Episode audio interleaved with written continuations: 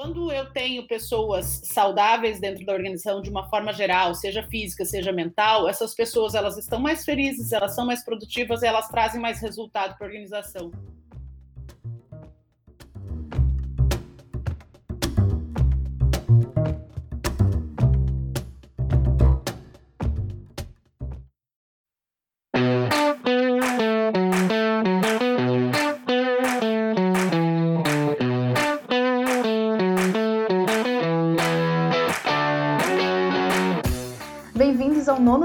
Neocast, o podcast do Núcleo de Empreendedorismo da USP, um grupo multidisciplinar que tem como missão fomentar o ecossistema de empreendedorismo da nossa universidade.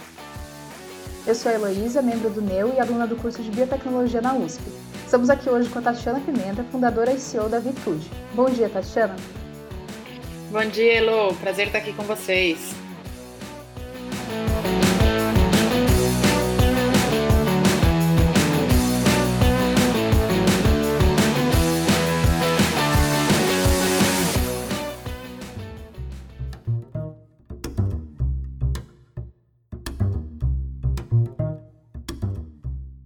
É, Tatiana, você pode falar um pouquinho sobre a Vitude para quem ainda não conhece?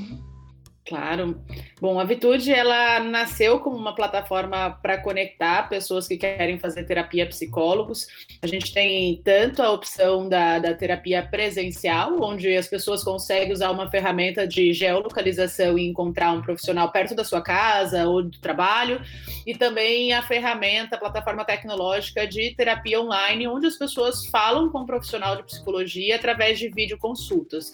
É basicamente uma, um uma sessão através de um streaming de vídeo, só que uma ferramenta que foi desenvolvida exclusivamente para atendimentos de saúde, que contam aí com todo o sigilo e proteção necessários para esse tipo de atendimento, diferente aí de ferramentas abertas, como temos aí é, no mercado para comunicação geral. E como que surgiu, como que surgiu a ideia da Vitude? É, a, a, ideia da Vitude ela nasceu aí de um desafio pessoal. Eu tive depressão alguns anos atrás e quando eu tive depressão foi extremamente complicado achar ajuda de um psicólogo. É, eu tinha plano de saúde e, e, o guia do plano de saúde em si era um, um livrinho de papel com nome, endereço, telefone, era telefone fixo. Né? Eu tive depressão em 2012, nessa época a gente não tinha nenhum WhatsApp, então a dificuldade de se comunicar para tirar alguma dúvida antes de marcar uma sessão também era maior. É, e aí eu basicamente fui por tentativa e erro, acabei passando por três profissionais bastante inexperientes no plano de saúde, isso gerou uma frustração bastante grande. E você pensar numa pessoa que está com depressão, acho que quanto mais difícil é chegar ao consultório, principalmente se você tem esse tipo de experiência ruim com o profissional, acaba agravando o quadro, né? Você acaba é, tendo mais dificuldade de começar o tratamento, e isso pode ser muito complicado, principalmente num quadro de depressão.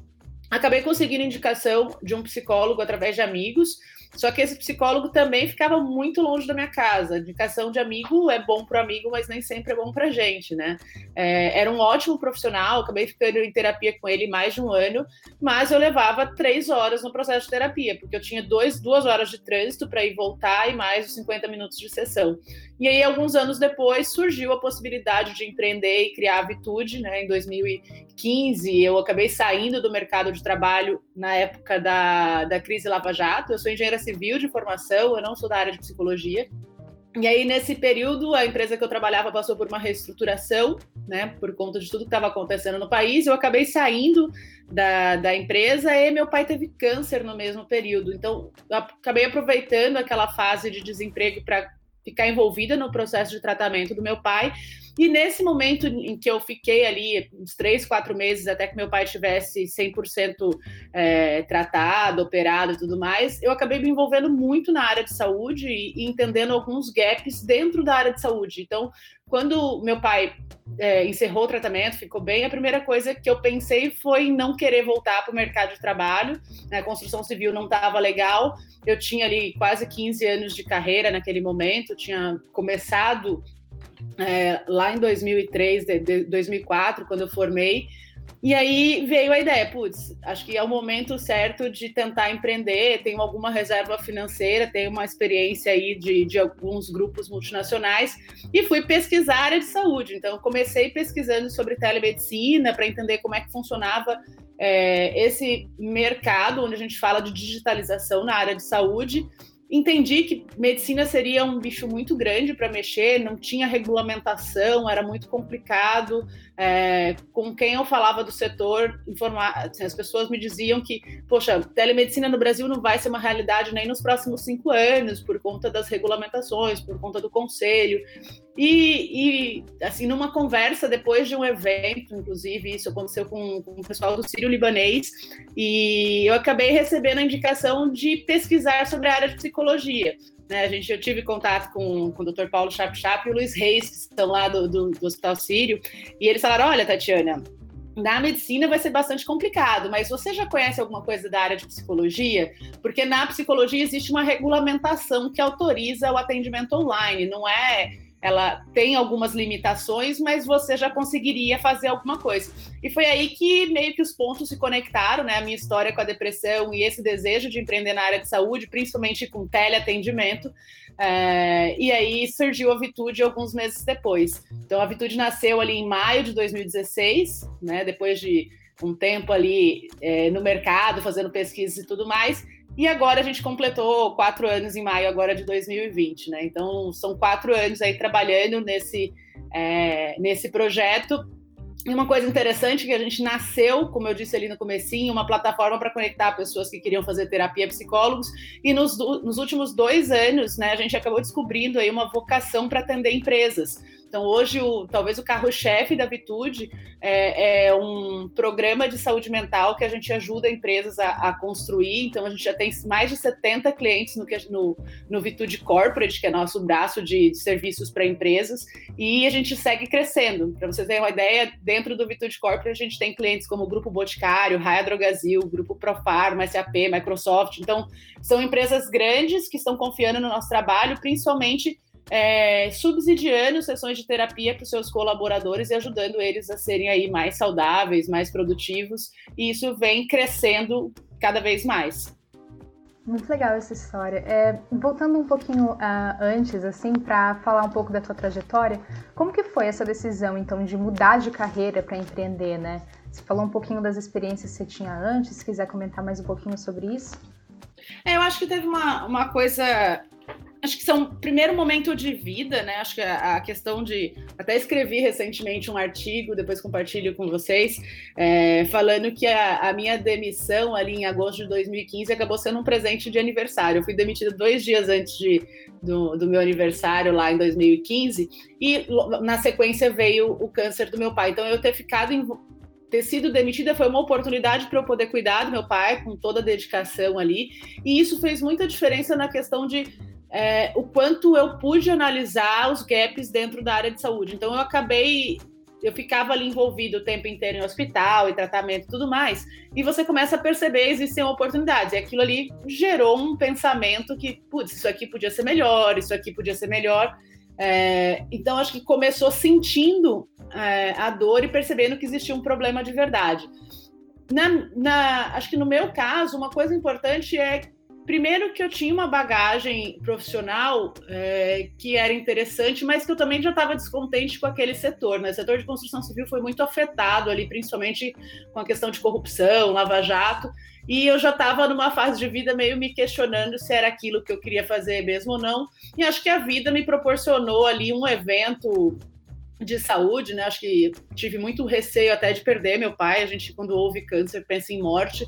E aquilo tudo acho que mexeu muito comigo, a ponto de eu falar, cara, eu quero fazer alguma coisa que de fato faça meu coração vibrar, que eu goste, que tenha propósito, que faça sentido.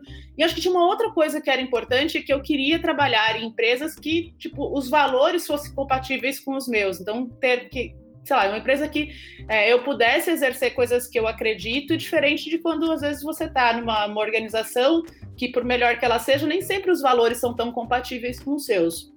É, eu acho que o, o, o, lado que me proporcionou aí é, começar a empreender, primeiro, assim, foi um, um forte desejo de mudar, é, foi perceber que, de fato, assim, a gente tinha um gap muito grande de saúde. O, acho que o, o grande desafio é que todo mundo falava assim, nossa, Tatiana, você é engenheiro civil, você vai empreender em saúde, o que, que você conhece de saúde?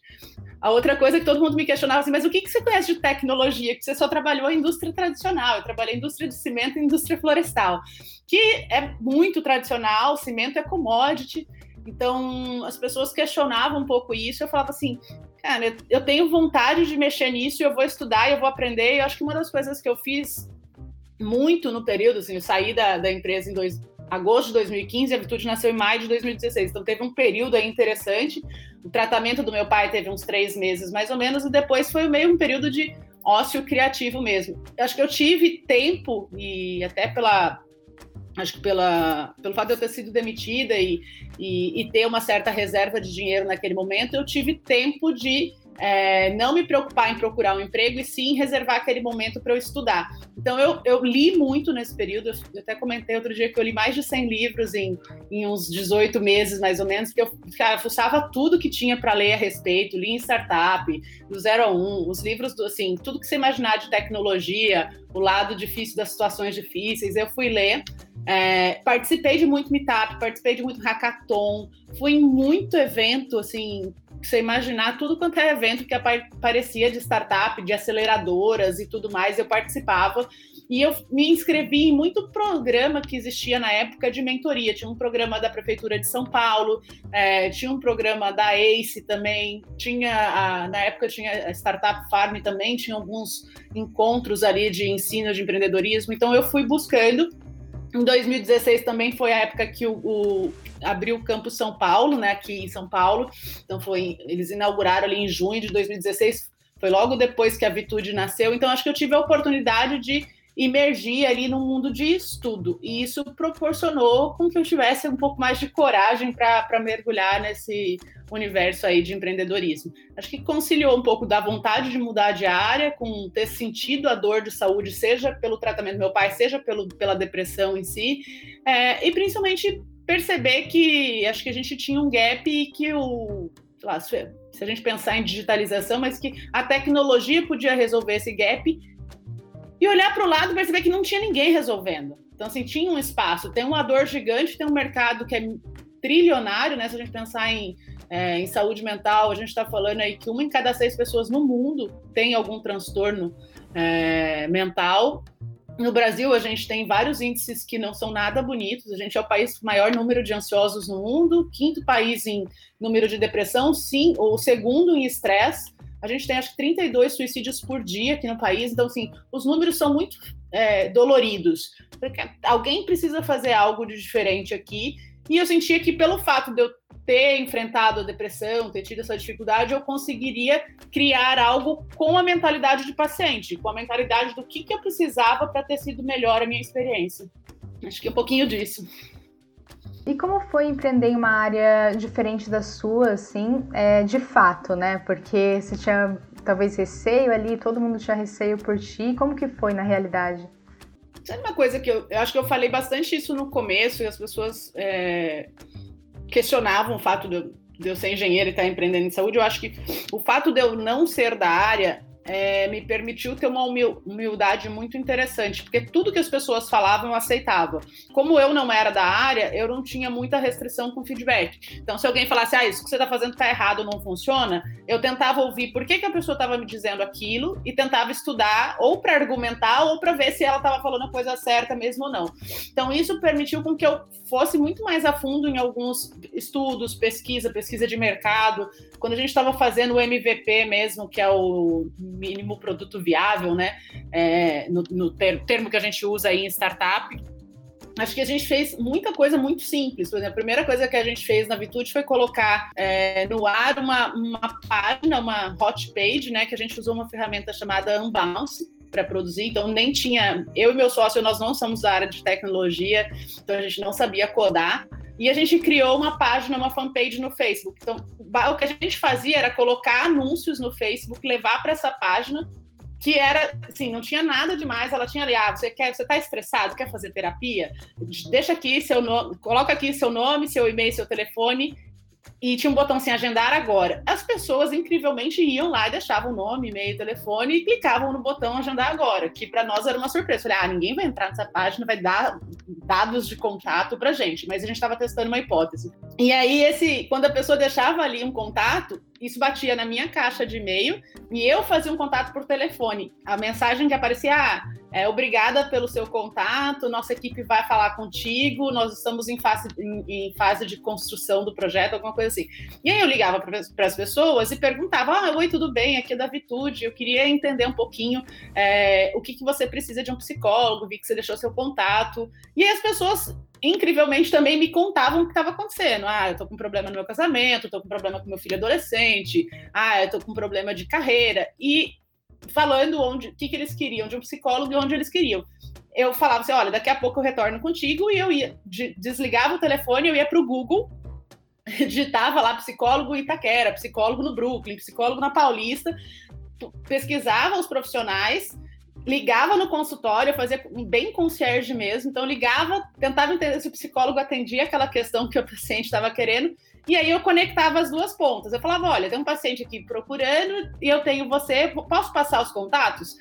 É, e a gente, eu e o meu sócio, a gente chegou a fazer 500 contatos desta forma, bem manual, e a gente colocava tudo numa planilha de Excel. Ah, paciente nome tal, psicólogo nome tal, endereço tal, tá aqui o contato.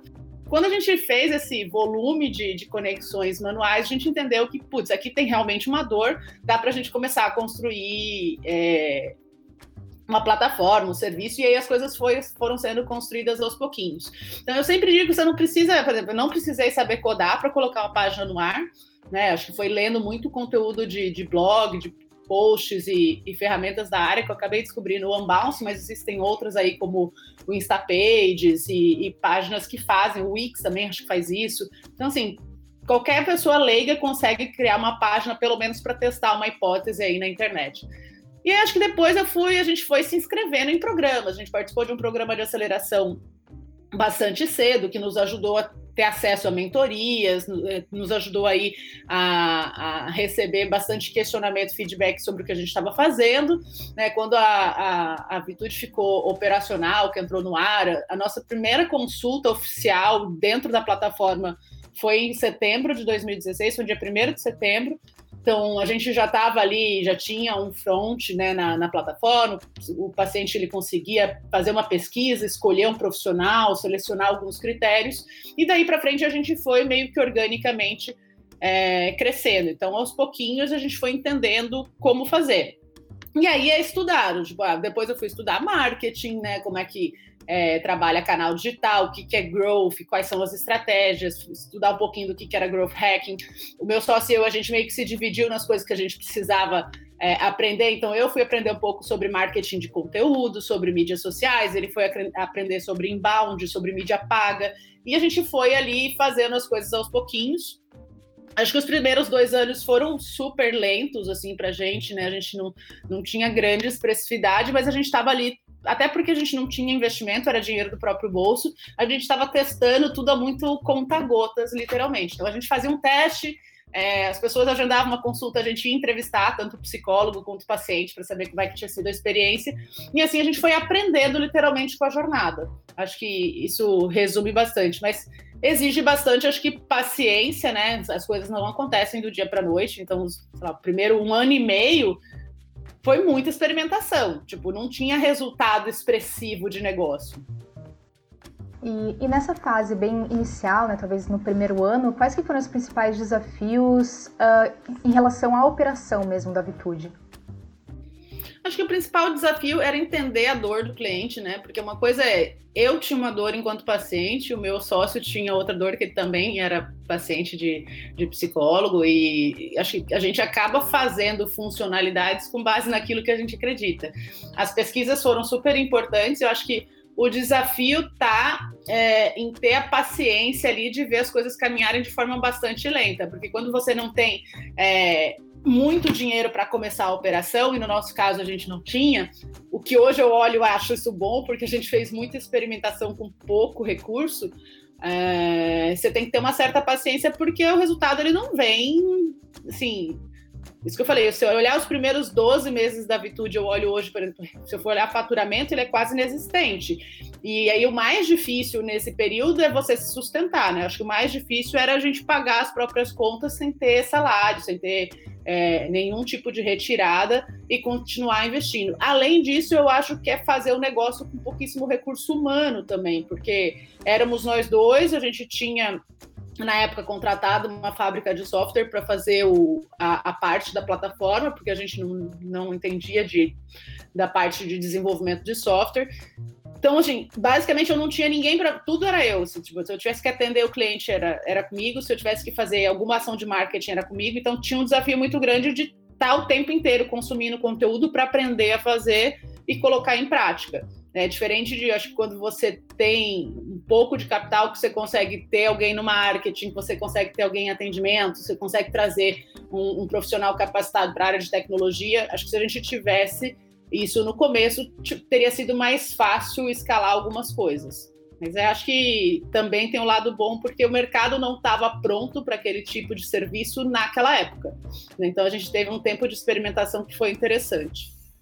Muito bom. E durante esse tempo de experimentação, teve muitas mudanças na ideia inicial de como seria a Vitude? Acho que a gente vem mudando constantemente. Eu acho que isso é uma característica de até de startup, que você vai testando modelos. Se eu falar em modelo de negócio, a gente nasceu como marketplace, né? Eu tenho, tinha basicamente duas pontas, é, onde eu conectava psicólogo e paciente, e a forma de receita era intermediação. Então eu ficava com um pedaço da consulta, basicamente. É, acho que um dos o primeiro amadurecimento, isso veio acho, com a primeira rodada de investimento, que foi uma rodada de investimento anjo, que ela aconteceu ali no final de 2017. Então, assim, uma coisa que a gente entendeu, quem investiu na gente foi uma, uma editora de psicologia super tradicional, chamada Vetor Editora, e a Vetor já estava mais de 50 anos no mercado e uma coisa que eles tinham muito claro assim em mente e que era a expertise deles era atender psicólogos. Então assim, eles, eles eram uma empresa de serviço, de produtos para psicologia. Então, na entrada da Vetor, a primeira coisa que a gente entendeu é que a gente tinha um marketplace com dois, dois lados, então dois clientes, mas que a gente deveria se dedicar a um cliente para conseguir ser mais assertivo e fazer receita. E nesse momento, com a entrada deles e com o conhecimento de mercado que eles tinham, a gente decidiu que a gente poderia oferecer mais serviços para os psicólogos. Então, a gente foi entender a dor do psicólogo e não só do paciente. E aí a gente descobriu ali que, putz, eles queriam ter prontuário eletrônico, que eles queriam ter meio de pagamento, que eles não queriam ter secretária, que eles alguns não tinham e precisavam de algum tipo de ajuda. Então a gente nesse nessa pesquisa da dor dos psicólogos, a gente acabou construindo na plataforma uma série de serviços para esses profissionais e a gente passou a cobrar uma assinatura para eles fazerem parte e usarem esse serviço. E foi isso que eu acho que foi o grande pulo do gato para a gente, que foi quando a, a, de fato a receita começou a vir. Porque aí eu tinha profissionais que estavam pagando para usar um prontuário eletrônico, que estavam pagando para usar um consultório virtual, que estavam pagando para usar uma ferramenta, um meio de pagamento, e, e, isso nos permitiu ter receita para seguir crescendo e aí ganhar visibilidade, poder fazer outras rodadas de investimento e mesmo é, usar essa receita que os psicólogos nos traziam para investir em marketing, né, para investir em time também e continuar trazendo mais pacientes. Então, acho que esse foi a primeira grande mudança. E ali em 2018 foi quando a gente começou a entender também é, que existia uma oportunidade de oferecer esse serviço para empresas. Então, acho que foram os dois movimentos que aconteceram e que permitiram a Vitude crescer. Para você ter uma ideia, o crescimento de maio de 16 até dezembro de 17, ele é quase inexistente, né? Ele, a gente crescia, mas tipo, crescendo um número muito baixo, mas a receita era quase nula. É, e de janeiro de 2018 para cá, a média de crescimento da Vitude é de uns 18% a 20%. Então, tem mais de dois anos que a gente cresce num ritmo mensal é, entre 18% e 20%. E isso acho que fez a diferença até para chamar a atenção de investidores, para se tornar uma empresa atrativa do ponto de vista de, de números e de unit economics, que é o que a gente fala aqui.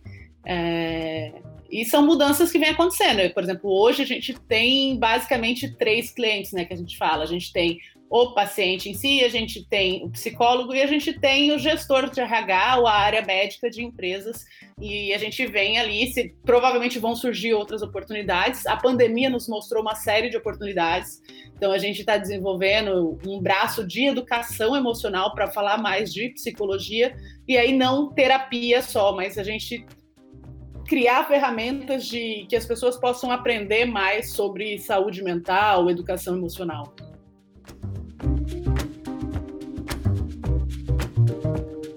Quais que você considera que tenham sido as principais dificuldades de se empreender em saúde mental e se alguma dessas dificuldades talvez é mais preeminente no Brasil do que em, outros países?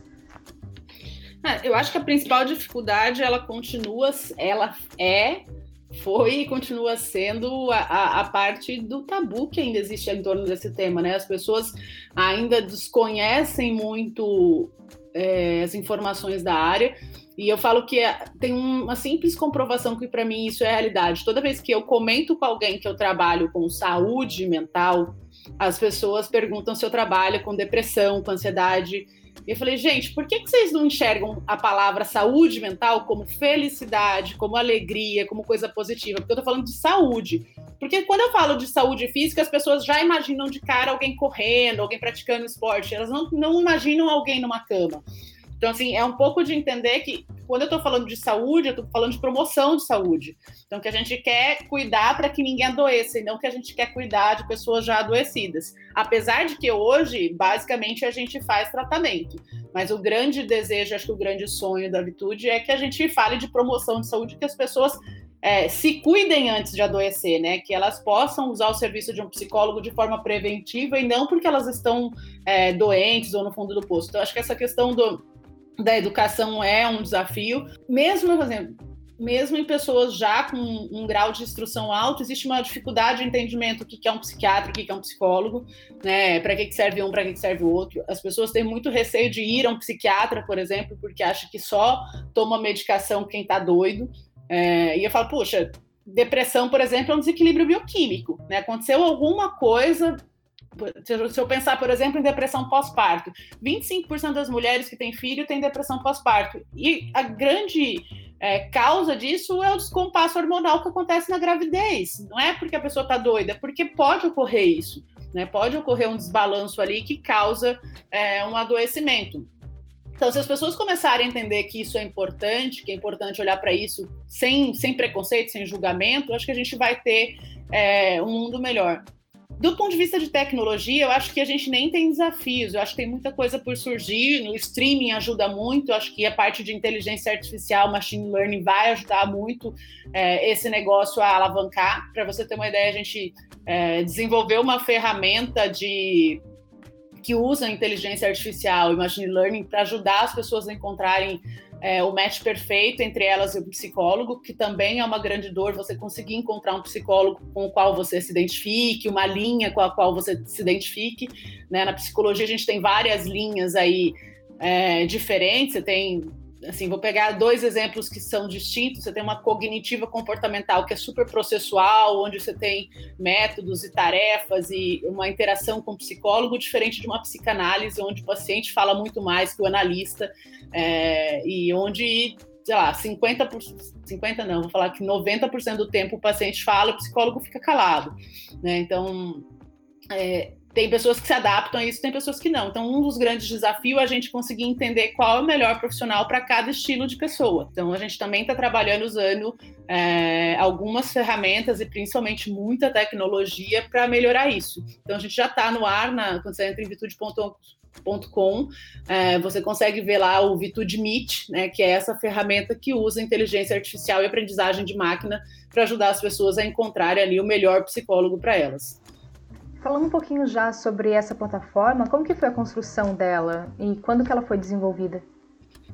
Na verdade, a, a plataforma ela começou em 2016 e eu acho que ela vem numa constante construção. Hoje a gente tem é, algumas equipes separadas para alguns tipos de produtos. Então eu tenho uma equipe que só faz o que a gente chama de sustentação da plataforma, que é manter o que já tem, corrigir eventuais bugs e principalmente garantir a escalabilidade. Então a gente vem crescendo principalmente com a pandemia, a gente vem crescendo num ritmo de 30%, 35% ao mês. Então, eu preciso garantir que é, mesmo com crescente volume de pessoas chegando na plataforma, essa plataforma fique estável, né? Que a gente não tenha instabilidade, não tenha quedas. Então, esse é um time que sustenta. É, eu tenho um time que só olha é, machine learning, né? E aprendizagem de máquina e a parte de inteligência artificial. Então, uma equipe que olha para dados é, e olha ali essas ferramentas de como melhorar. E eu tenho um time que olha ali a parte da, das consultas virtuais, do consultório virtual, é, de toda a ferramenta ali, o que a gente chama de marketplace, né? Que é o que você vê no front, as pessoas buscando psicólogo, melhorias de como apresentar isso em termos de usabilidade para as pessoas que chegam na plataforma. E a gente está criando agora uma equipe que só vai olhar é, para o que a gente chama de SaaS, né, Software as a Service, que só vai olhar para o serviço que a gente oferece para os psicólogos. Então, basicamente isso, e a gente segue crescendo.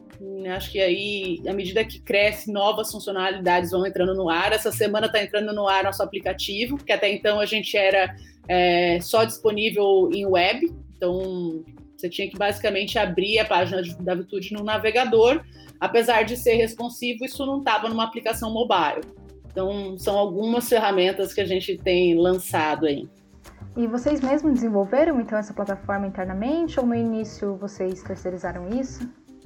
É, no início a gente terceirizou, a gente contratou uma, uma fábrica de software, ela ficou com a gente mais ou menos um ano, e depois disso a gente começou a, a ter equipe própria, a gente entendeu que não faria sentido o core do negócio estar terceirizado. E hoje a gente tem uma a equipe de tecnologia, hoje é a minha maior equipe, a gente tem é, 17 pessoas no time, é, isso dentro de casa, mas eu tenho outras é, oito pessoas que trabalham. Aí sim, eu continuo tendo terceirização, inclusive a empresa que fez a primeira versão da Vitude ainda está com a gente, né? Hoje, por exemplo, eles cuidam de algumas funcionalidades mas sob gestão de um CTO nosso, de um arquiteto de software nosso, é, é um pouco diferente. A gente tem uma equipe que é de front-end, que fica com uma empresa do Rio Grande do Sul, né, e eles fazem toda a parte de interação. Por exemplo, a parte da aplicação mobile foi inteira feita por eles, e aí é entendimento nosso que alguns serviços faz muito sentido eu terceirizar e outros, que é, por exemplo, a sustentação é toda nossa. Então, a gente faz uma mescla aí entre profissionais é, que são colaboradores da Vitude e profissionais que são funcionários de outras empresas e que prestam serviços para a gente. E como que vocês lidam com a segurança de dados dentro da plataforma? A gente tem uma equipe, né, até por conta da LGPD entrando aí, a gente tem agora uma pessoa que é responsável, né, a gente chama de Data Protection Officer, é, que é a pessoa que é responsável por isso, e quem cuida dessa parte de segurança de dados é essa equipe de sustain que eu falei. Então, está dentro é, toda a parte de criptografia, anonimização, proteção dos dados fica com essa equipe. Então, basicamente, a gente já fez boa parte de adequação exigida aí pela LGPD, mas pelo fato de é, termos questões relacionadas à saúde, segurança sempre foi algo muito importante. Então, Desde o começo a gente é, foi atrás de normas, a gente não tinha, por exemplo, LGPD, mas a gente não tinha nenhuma norma de segurança no Brasil. Então, no, por exemplo, o consultório virtual, o prontuário, várias coisas que a gente tem na plataforma, eles já atendem duas normas americanas, que é o IPA e o High-Tech, que são atos né, relacionados à questão de sigilo e segurança da informação dentro da área de saúde. Então, a gente já tinha esse cuidado desde 2016, desde o início da operação, porque a gente estava falando de um serviço de saúde que exige por obrigação ali, por código de ética e tudo mais, sigilo e segurança. Então, saúde sempre vai ter, acho que, um critério muito maior quando a gente está falando de segurança da informação, porque a gente está falando de dado sensível.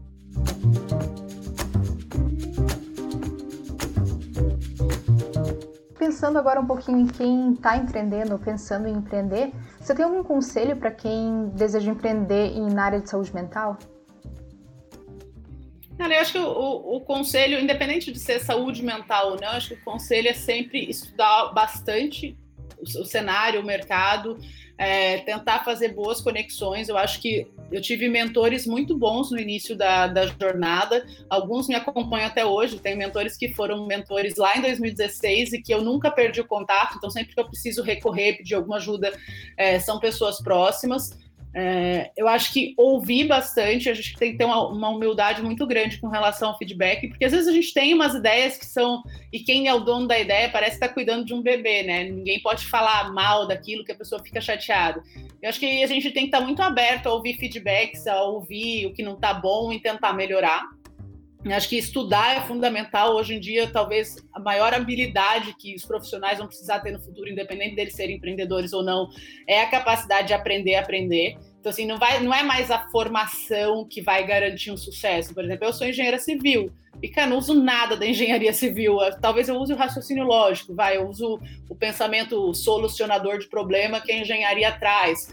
Mas toda, tudo que eu faço na Vitude hoje, eu aprendi nos últimos quatro anos. Então, assim, ah, se eu não sei alguma coisa, eu vou atrás de ler, de escrever, de, de buscar alguém, peço uma conexão para algum lugar, tento falar com alguém que conhece. Então, acho que essa parte de buscar a mentoria, de perguntar, de ouvir feedback e principalmente de estudar é fundamental. E acho que tem uma coisa importante também que é ser persistente, porque as coisas não vêm do dia para a noite, principalmente o, o resultado, né? É, quando você tem recursos limitados, principalmente, que era o nosso caso, a gente não tinha uma, lá, um montante de dinheiro suficiente para aportar no negócio, principalmente investir em crescimento e marketing.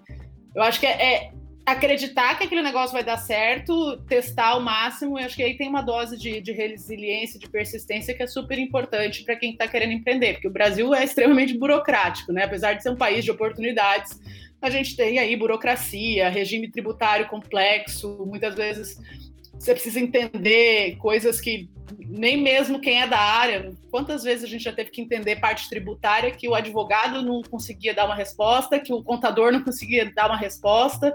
Então, acho que isso adiciona uma complexidade aqui no nosso país e que a gente precisa ter um jogo de cintura para lidar com isso. É, então, como você já tinha comentado, até a questão de saúde mental às vezes é meio que um tabu, né? É difícil falar sobre o tema. E como que é empreender em uma área que exige também uma certa conscientização assim do público? Acho que uma coisa que a gente fez muito certo no começo é, foi entender que essa era uma área que precisava de conscientização e de educação. Então, é, grande parte do nosso sucesso de hoje é decorrente de, de uma decisão acertada lá atrás, que foi investir é, em produção de conteúdo, em educação. Hoje a Vitude recebe mais ou menos 3 milhões e meio de pessoas por mês na plataforma, e boa parte desses 3 milhões e meio chegam através do blog. Então são pessoas que estão ali digitando alguma palavra relacionada à saúde mental no Google e que elas encontram artigos e materiais ricos nossos. Então, acho que quando a gente fala de áreas que precisam de educação, incrivelmente saúde e educação são áreas que precisam disso, porque você precisa informar as pessoas a respeito de uma determinada tarefa, atividade, setor. É, né, isso acontece com marketing digital, isso acontece com saúde mental, isso acontece com saúde física também, né? Se a gente for procurar, por exemplo, a área de nutrição é uma área que é recheada de conteúdos aí que ainda tem espaço para crescer. Então, acho que a, apostar na educação do consumidor é, é o grande segredo. E para nós, com certeza, sim, foi um dos segredos do sucesso, é, porque a gente, de fato, entendeu que ensinar as pessoas o que era saúde, né, o que é saúde mental, o que é comportamento e falar disso muito abertamente foi fundamental. Então a gente começou com conteúdo escrito, agora a gente já lançou, a gente lançou um, uma série de webinars recentemente mais para falar com o público de RH e a gente está planejando agora lançar um, um podcast para falar de saúde mental aí, acho que é, materiais e, e, conteúdos em áudio estão em alta, né?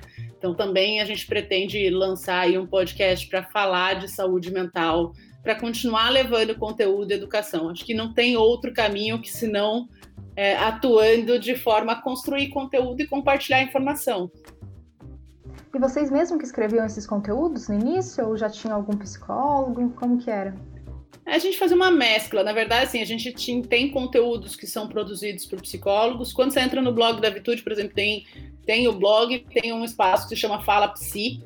É, nesse Fala Psi são os próprios psicólogos que produzem conteúdo. Então, diariamente, a gente tem uma avalanche de conteúdos, porque a gente tem 6 mil profissionais na base. Então, você imagina que se todo mundo escrever um pouquinho, a gente tem conteúdo adoidado aí na rede.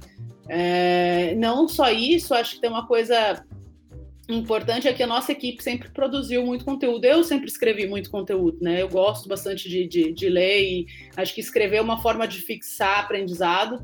Então, os primeiros artigos e os, primeiros, os artigos que até hoje continuam aí na primeira posição do Google foram escritos por mim, seja porque elas foram pesquisas ou porque foram reflexões a respeito de determinado tema. É, e aí, com o crescimento, claramente, a gente foi tendo equipes de marketing. Hoje a gente tem é, dentro de casa pessoas que são é, dos times, né? Então, a gente tem uma área de branding, é, onde eu tenho toda a parte de, de social media e produção de conteúdo, e aí eu tenho pessoas que são formadas em letras, em jornalismo, é, e a gente tem outros redatores que também nos ajudam de forma é, freelancer também, quando a gente tem demanda adicional de conteúdo, e aí eu tenho um time hoje que trabalha nisso. Pensando em quem deseja trabalhar em uma startup, talvez até na Vitude, existe algum perfil que vocês procuram? É, eu acho que uma coisa importante de uma startup, diferente de uma empresa estruturada, é, eu acho que a startup, e eu vou falar pelo conhecimento de causa da Vitude, ela é um espaço em branco, assim, ela é um quadro em branco onde as pessoas podem chegar e escrever sua própria história. Então, assim, o perfil de pessoa que se adapta bem numa startup é o perfil de pessoa que é proativa, é, que não espera que as coisas estejam todas prontas. É, e, é muito diferente. Eu vim de indústrias grandes e consolidadas, você chegar numa empresa que você tem lá o dia um, você sabe o que você vai ter que fazer, o dia dois, você sabe o que você tem que fazer. Se você precisar fazer uma atividade, tem um processo escrito que ah, começa, faz A, faz B, faz C. É, numa startup não tem processo, tipo, os processos estão sendo construídos. Na verdade, a gente até contrata as pessoas para que elas construam os processos, né? Recentemente até li uma frase do Steve Jobs que falava assim: a gente contrata pessoas mais inteligentes que a gente para gente, que elas nos digam o que, é, que precisa ser feito.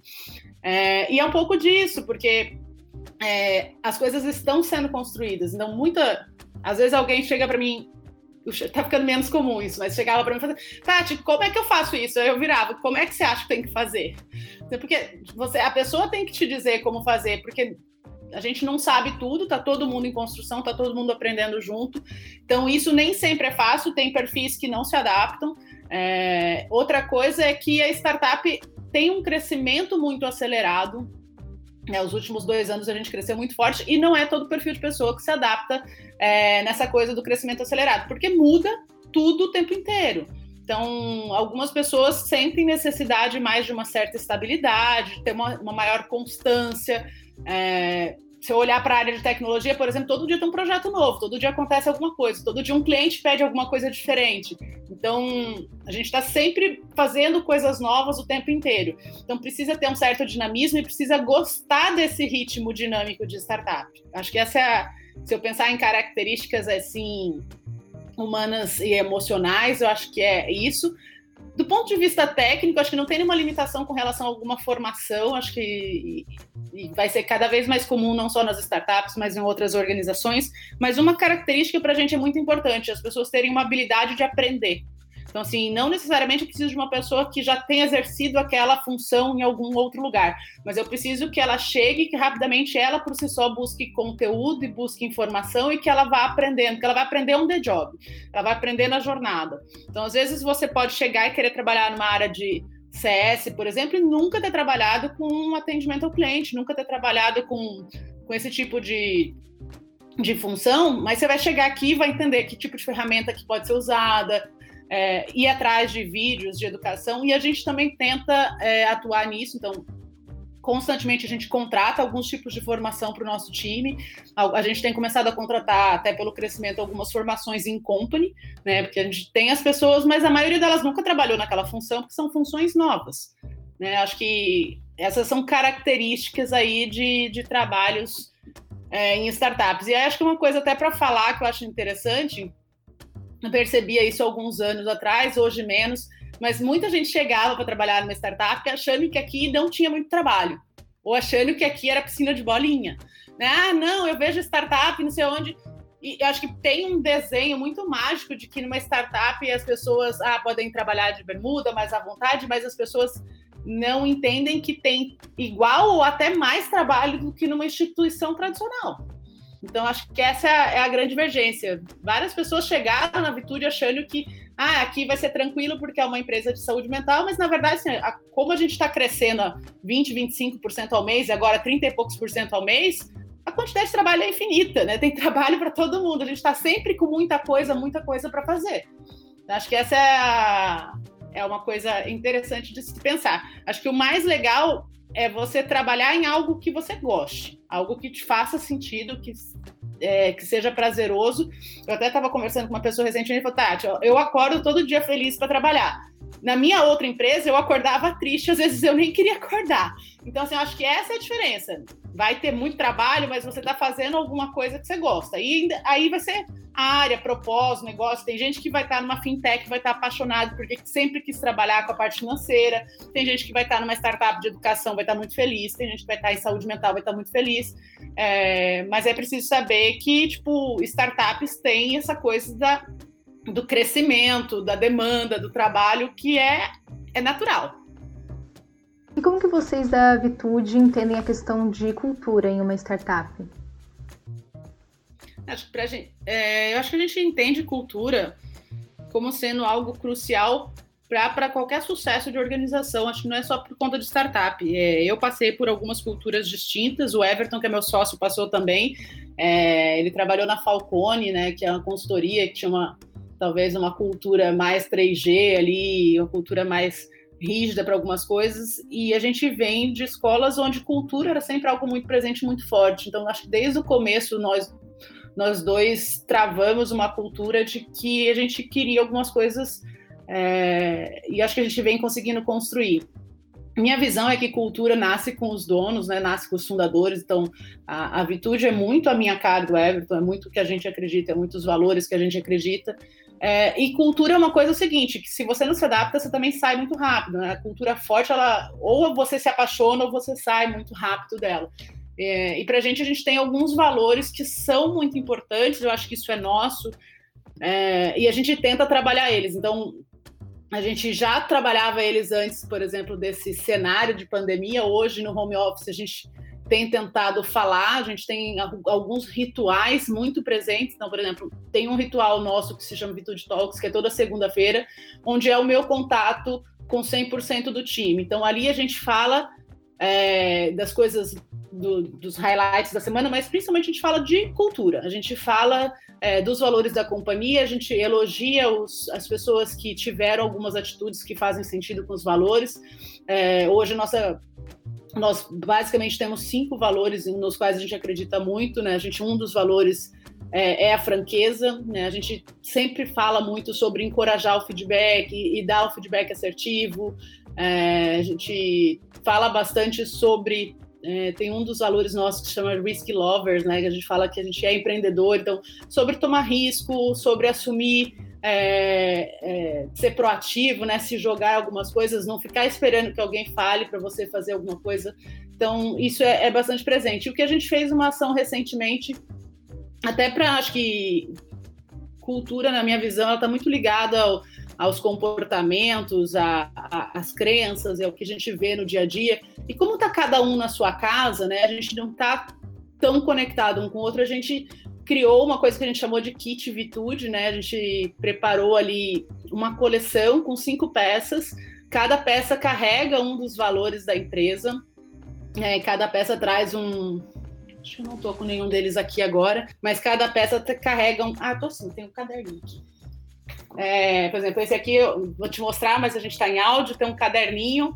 É, um dos nossos valores é lifelong learning, que a gente está sempre aprendendo. Como eu disse, assim, uma das coisas que a gente valoriza é a pessoa que entra aqui e quer aprender. É, e aí a gente, o, a, o, nosso caderno traz o valorzinho, tá aqui o Be a Lifelong Learner. É, e a gente está sempre falando de pessoas que querem aprender. Então, sempre que a gente vê alguém que foi buscar um conhecimento para trazer para dentro da empresa, a gente destaca, pontua, valoriza. Outro dia teve um, um, uma pessoa que recém chegou na equipe e fez um, um, um relatório super legal para um cliente e ele tomou a iniciativa de fazer sozinho e mandou sozinho para o cliente sem consultar o gestor nem nada e foi um sucesso. A gente, poxa, a gente queria re reconhecer aqui esse, essa pessoa porque ela tomou um risco de fazer um negócio super difícil que ela não sabia exatamente o que era para fazer é, e ela trouxe um benefício muito grande para a empresa. Então, acho que isso a gente tenta fazer no dia a dia e falar, né? Acho que isso é importante, e eu brinco, porque, por exemplo, talvez o valor que às vezes incomoda mais as pessoas é o da franqueza. E a franqueza está muito envolvida com você dar um feedback, você ajudar na construção das pessoas. Só que nem todo mundo quer ouvir feedback. Né? A gente já deu. Às vezes você dá um feedback de que tal atividade pode ser melhor, a pessoa fica chateada, é, às vezes não aceita. Então, isso também acaba influenciando, por exemplo, uma pessoa que não consegue aceitar feedback, que não consegue falar isso abertamente, não vai se adaptar aqui, vai acabar saindo, porque isso incomoda. Então, acho que é uma forma da gente ir construindo. E, em compensação, quem se adapta, decola. Né? A gente tem nessa acho que nesse período várias pessoas que foram promovidas, inclusive, né, pessoas que a gente tá, estão com a gente, estão numa construção e eu acho bacana quando você vê essas pessoas sendo promovidas, sendo alçadas a cargos de gestão e é, avançando na carreira. Então, a gente também, por exemplo, a gente olha duas coisas. A gente tem um, um quadrante, basicamente, que a gente olha performance e cultura. Então, se você consegue dividir ele em quatro quadrantes, uma pessoa, por exemplo, ela pode ter de de 1 a 4 de nota em performance de 1 a 4 de nota em cultura. Quando a gente tem uma pessoa que é 1 em cultura e 1 em performance, a gente desliga. A pessoa nem performa e nem tem é, adesão cultural.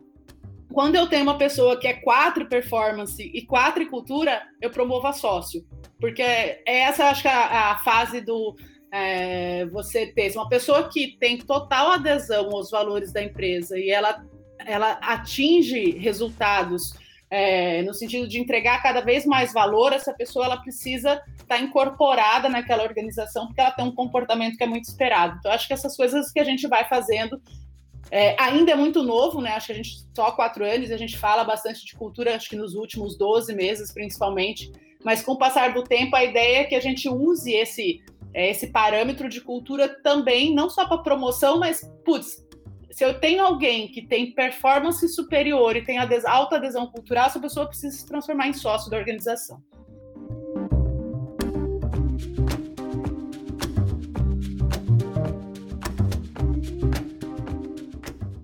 É, falando um pouco sobre o contexto atual de pandemia, com isolamento social e como essa situação impactou a Vitude, e também de uma forma mais ampla, como impactou a relação da população com a temática de saúde mental.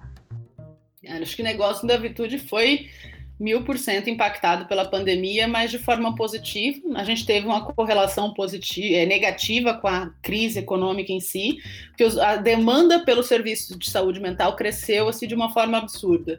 É, a gente multiplicou de tamanho cinco vezes desde março, nós estamos em agosto. Então, para você ter uma ideia, a gente vem num ritmo de crescimento muito acima da média, meses com 50% de crescimento, 45% de crescimento.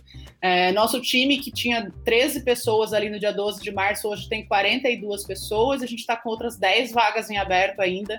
Então, assim, em pouquíssimos meses a gente saiu de 13 pessoas para 50, né? Então, acho que isso é uma coisa é, que foi muito impactante para a gente, então exigiu uma capacidade de escalar esse time de forma muito rápida e principalmente fazendo todos os processos digitais, né? Que eu pensar que, putz, quando eu ia entrevistar alguém, essa entrevista era cara a cara, a gente estava ali, conversava, é, para você admitir um colaborador, tinha uma série de documentos, uma série de, de processos a serem feitos que hoje tiveram que ser todos feitos de forma digital. Então teve um desafio. É, a gente viu os números crescerem também, não foi só a equipe que multiplicou de tamanho, mas quando eu falo que a gente quintuplicou, isso está relacionado à receita. Né? A gente cresceu de fato é, exponencialmente a receita e isso tem um impacto é, na organização, mas muito decorrente do crescimento no mundo corporativo. A gente tinha 20 clientes corporativos, hoje a gente tem 78, né? E aí, grandes clientes, como eu já citei um pouquinho mais cedo, Grupo Boticário, Raia Drogazil, Panvel, é, Grupo Profarma, SAP, 99, Resultados Digitais, Olist. Então, a gente tem uma série de startups e scale-ups que são nossas clientes e uma série de empresas tradicionais que também viraram clientes. Né? Empresas grandes, que a gente chama de enterprise, é, que estão aí extremamente preocupadas com a saúde dos seus colaboradores. Eu acho que isso causou um impacto grande é, e fez, acho que a Vitude se destacar aí no, no, no cenário, no ecossistema como um todo, mas principalmente no universo de saúde mental. E se eu pensar assim, acho que o que, que aconteceu é, minha visão é que a gente vai ter ainda uma epidemia de saúde mental. A gente viu alguns quadros de adoecimento aumentar, aumentarem, né? A gente tem visto um crescimento maior dos quadros de ansiedade, principalmente quando a gente pensa em transtorno obsessivo compulsivo, né? As pessoas estão muito é, preocupadas com a questão de lavar a mão, por exemplo, tipo, eu vou brincar, tô com álcool gel aqui do lado, né? Tipo, isso não era um hábito comum antes. A gente está o tempo inteiro com medo. Se eu toco em alguma coisa, álcool gel o tempo inteiro. É, de forma saudável, se você conseguir controlar, isso vai ter um impacto de saúde que as pessoas terem um cuidado maior de higiene, principalmente com as mãos. Por outro lado, tem pessoas que podem ultrapassar um certo limite e, de fato, adquirirem aí um transtorno obsessivo compulsivo e ficarem muito neuróticas com relação à limpeza e é, a coisa do cuidado com as mãos. A gente está com mais de 110 mil pessoas que faleceram por conta disso, então é inegável um, um, processo de luto generalizado, né? Seja das pessoas que perderam seus familiares, seja de quem está ao redor, porque se eu vejo alguém perto de mim que perdeu alguém, eu já sofro também por um luto antecipado. Eu já eu falo que eu, durante muito tempo, fiquei nessa nessa aflição, na angústia. Eu tenho pais em idade de risco, grupo de risco. Meu pai está com 78, minha mãe com 72 assim, meu maior pavor é que eles peguem, acho que é ainda o meu, meu maior medo que eles contraiam a Covid, né? Então, tipo, todo um cuidado com eles é, é fundamental. Mas eu, assim, acho que o meu maior trabalho pessoal na terapia foi me convencer que eu não tinha ação sobre eles. Eu posso falar, eu posso explicar, olha, cuidado, não saiam de casa, se cuidem. Mas eu não tenho ação sobre eles, né? Se eles quiserem sair todo dia de casa, eu não vou conseguir impedir. Então, acho que é, é, a gente conseguir se cuidar também, é ser fundamental agora. Mas o, o, o adoecimento cresceu e eu acho que ele vai. A gente vai ver o reflexo disso por mais tempo, né? A gente vai ver isso ao longo dos próximos meses e anos, porque a gente vai é, ter um aumento do medo, da incerteza, da insegurança, do pânico, da própria depressão, né? A gente tem visto muitas pessoas que moram sozinhas, é, com dificuldade de lidar cinco meses dentro de casa, sem contato nenhum com as pessoas, é, isso gera também efeitos psicológicos muito graves, da mesma forma como pessoas que estão ali com suas famílias, mas estão trancadas dentro de casa e que começam a surgir conflitos. Né? A gente viu números muito tristes, como aumento de violência doméstica, aumento do número de divórcios, é, algumas coisas acontecendo aí que cresceram de forma exponencial por conta da pandemia. Então, acho que a demanda por serviços de saúde mental vai crescer muito nos próximos meses e anos, em função do que a gente está vivendo hoje.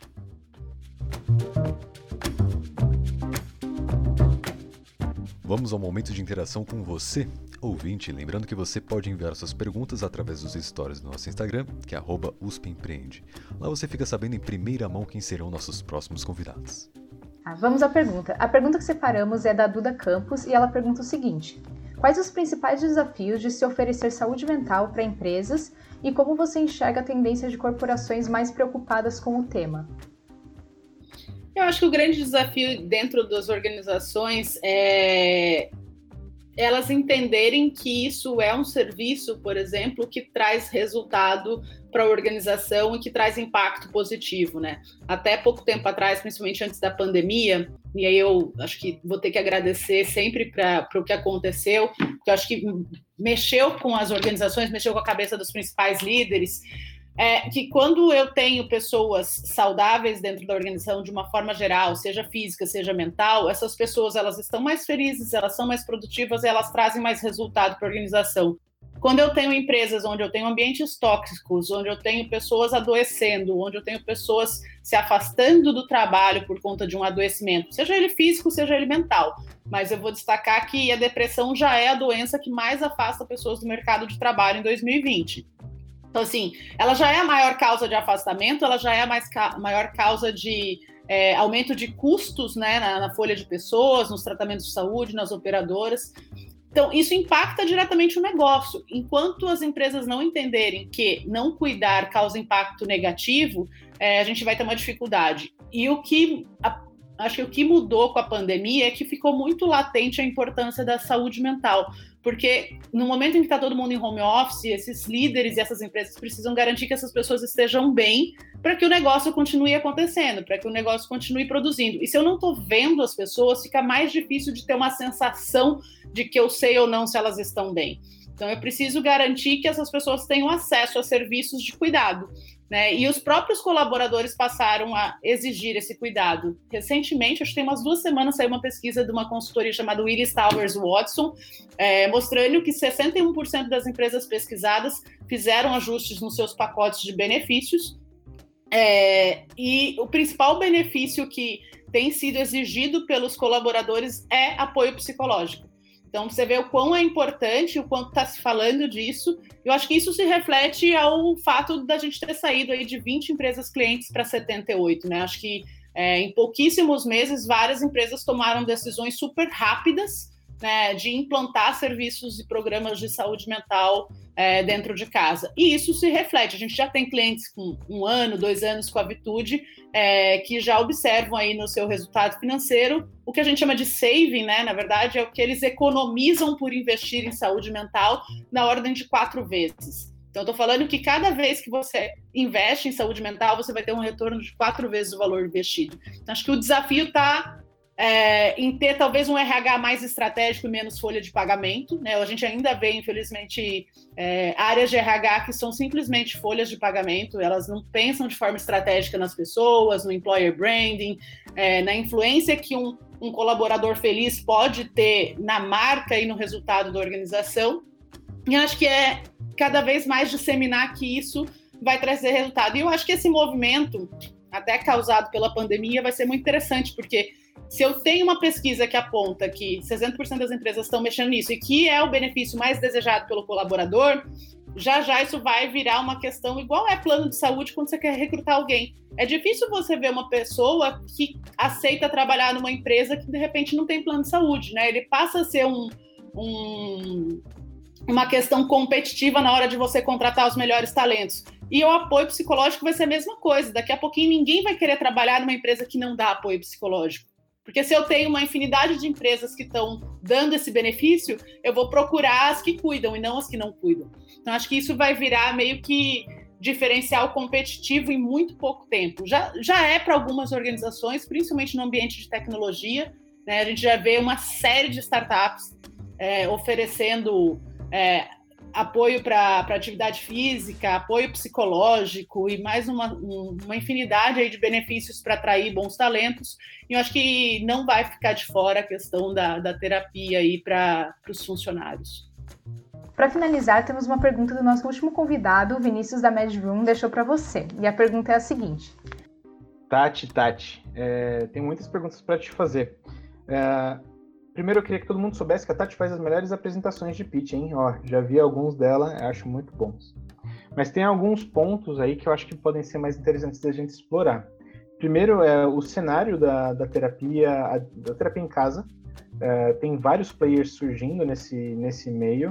É, a gente conhece alguns deles, a gente tem até a, temos bons amigos aí na Zen Club, no Psicologia Viva, uma galera que trabalha na área. Eu queria entender qual é a perspectiva da terapia e se a gente já consegue medir impacto disso. Se é possível comparar como estava antes, como está agora, tipo, número de pessoas, alguma coisa assim, sabe? Eu tenho muita curiosidade de, de saber o impacto que isso está tendo e se também, estou fazendo várias perguntas, desculpa, e se também a gente consegue ver essa, essa, é, essa mudança é, e esse uso, o impacto que isso está tendo no momento agora do Covid-19, que a galera está trancada em casa. Então eu tenho, se você conseguir elaborar isso para gente, eu acho que seria fantástico para a discussão. Caramba, pergunta complexa, hein? Eu acho que assim, é, é possível medir o impacto é, individual, né? A gente percebe, é, tem estudos que comprovam que a, tanto a terapia quanto a medicação, e principalmente quando elas são associadas, elas ajudam a recuperar muito mais rápido as pessoas que estão com alguns transtornos de fato é, diagnosticados. Então, estou falando aí de adoecimento, então alguém que já está num quadro de depressão, de alguém que já está num quadro de ansiedade. Então, a gente tem estudos aí, por exemplo, se eu pegar é, vou pegar um estudo de ansiedade. A gente apoiou recentemente uma tese de doutorado da Unicinos, é, onde todas as pessoas que participaram do projeto é, tiveram melhoras no índice, eram, todas tinham um diagnóstico de transtorno de ansiedade, e após 24 sessões, todas tinham é, melhorado aí em 90% é, dos seus casos. Então, assim, a, a terapia ela é uma ferramenta muito eficaz para para tirar as pessoas do quadro de adoecimento. Né? E aí, se eu falar de impacto, quando você. Se eu falar de impacto positivo desse tipo de serviço na vida das pessoas, né? Eu acho que tem um impacto muito grande, principalmente quando a gente olha para o lado pessoal profissional, né? É, quando a gente se conhece, quando a gente se cuida, é, a chance de eu tomar decisões mais assertivas, de eu tomar ações é, mais coerentes é muito maior. Então a gente tem visto também, e isso a, a, o trabalho com as organizações tem ajudado a gente a entender um pouco mais é, que líderes, por exemplo, em processos terapêuticos são líderes mais assertivos, são líderes mais inspiradores, são líderes que produzem e entregam muito mais resultados. A gente tem uma empresa cliente nossa que falou que depois que os é, o time passou a fazer terapia, eles passaram a bater 70% a mais das metas nas organizações, então tem sim um impacto, principalmente no que tange autorresponsabilidade, se cuidar, autocuidado, é, e aí isso traz retorno, né? Traz retorno, eu falo, sou suspeita de falar, tenho terapia, faço terapia há oito anos.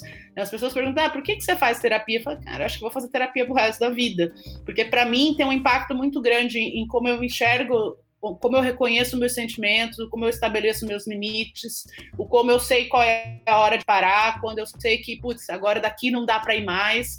É, então você começa a entender algumas coisas e o fato de você evitar um adoecimento, de se cuidar, mas principalmente de você tomar talvez caminhos e escolhas mais acertadas, é, tem um impacto muito grande.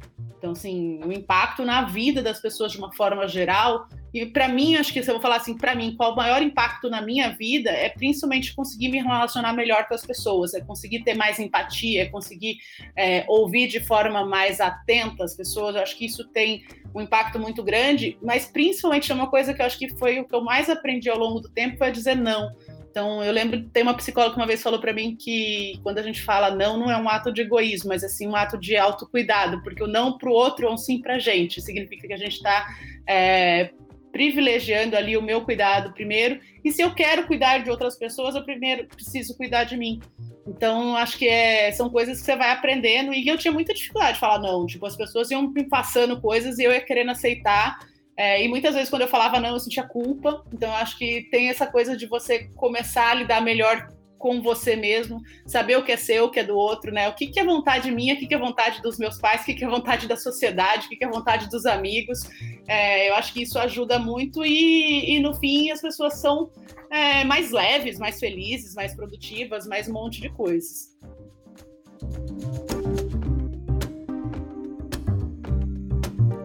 Para saber mais sobre o Neu e nos enviar comentários, dúvidas ou sugestões, sigam a gente no Instagram e no Facebook, arroba USP Empreende. E não esqueçam de compartilhar esse e outros episódios. E nos vemos no próximo episódio.